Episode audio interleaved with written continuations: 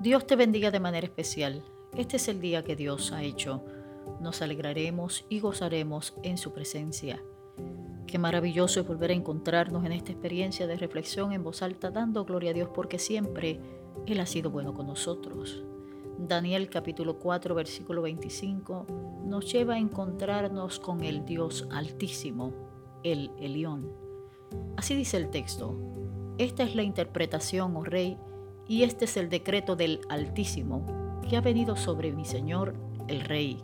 Serás echado de entre los hombres, y tu morada estará con las bestias del campo, y te darán hierba para comer como el ganado, y serás empapado con el rocío del cielo y siete tiempos pasarán sobre ti, hasta que reconozcas que el Altísimo domina sobre el reino de los hombres y que lo da a quien le place. Y en cuanto a la orden de dejar el tocón con las raíces del árbol, tu reino te será afirmado después que reconozcas que es el cielo el que gobierna, el Dios Altísimo. Amados y amadas del Señor, porque es el cielo el que gobierna. Cuando pienso en este nombre, no puedo evitar relacionarlo con el concepto de soberanía divina. Qué hermoso, Isaías capítulo 6 dice que el profeta se encontró con Dios en un momento de crisis bien impresionante. En el año en que murió el rey Usías, yo vi al Señor sentado sobre un trono alto y sublime, y sus faldas llenaban el templo. Nuevamente el texto bíblico reitera de que el cielo es el que gobierna. Yo creo que debemos orar para que los gobernantes humanos puedan tornar su mirada al Dios Altísimo, al Dios que gobierna los cielos y la tierra y que nada lo toma por sorpresa.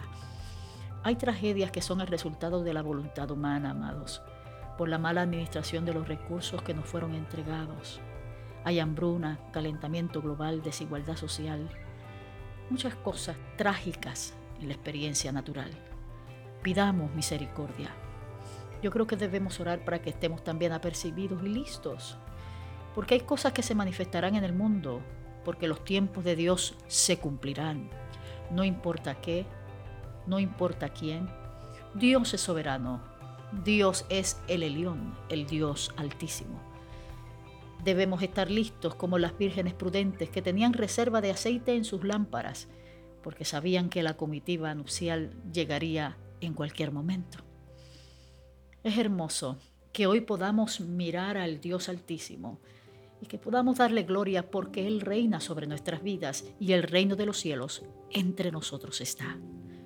Oremos para que los seres humanos que ocupan posiciones de influencia tornen su mirada al León al Dios que gobierna, al Dios que puede inspirar decisiones prudentes. Lamentablemente hay muchas personas en esferas de poder enamorados de sí mismos, de sus talentos y sus capacidades. Y ese hedonismo es peligroso porque menosprecia las capacidades de otros. Hay una tendencia a compararse y a menospreciar e ignorar la presencia del Dios altísimo, ese Dios creativo, quien nos ha dotado de capacidades únicas porque nos hizo a su imagen.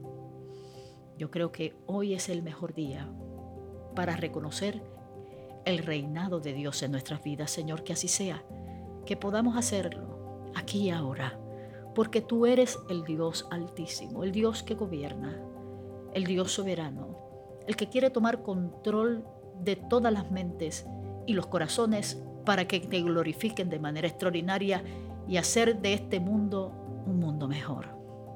Gracias Padre Eterno por esta revelación preciosa. En el nombre de Jesús. Amén.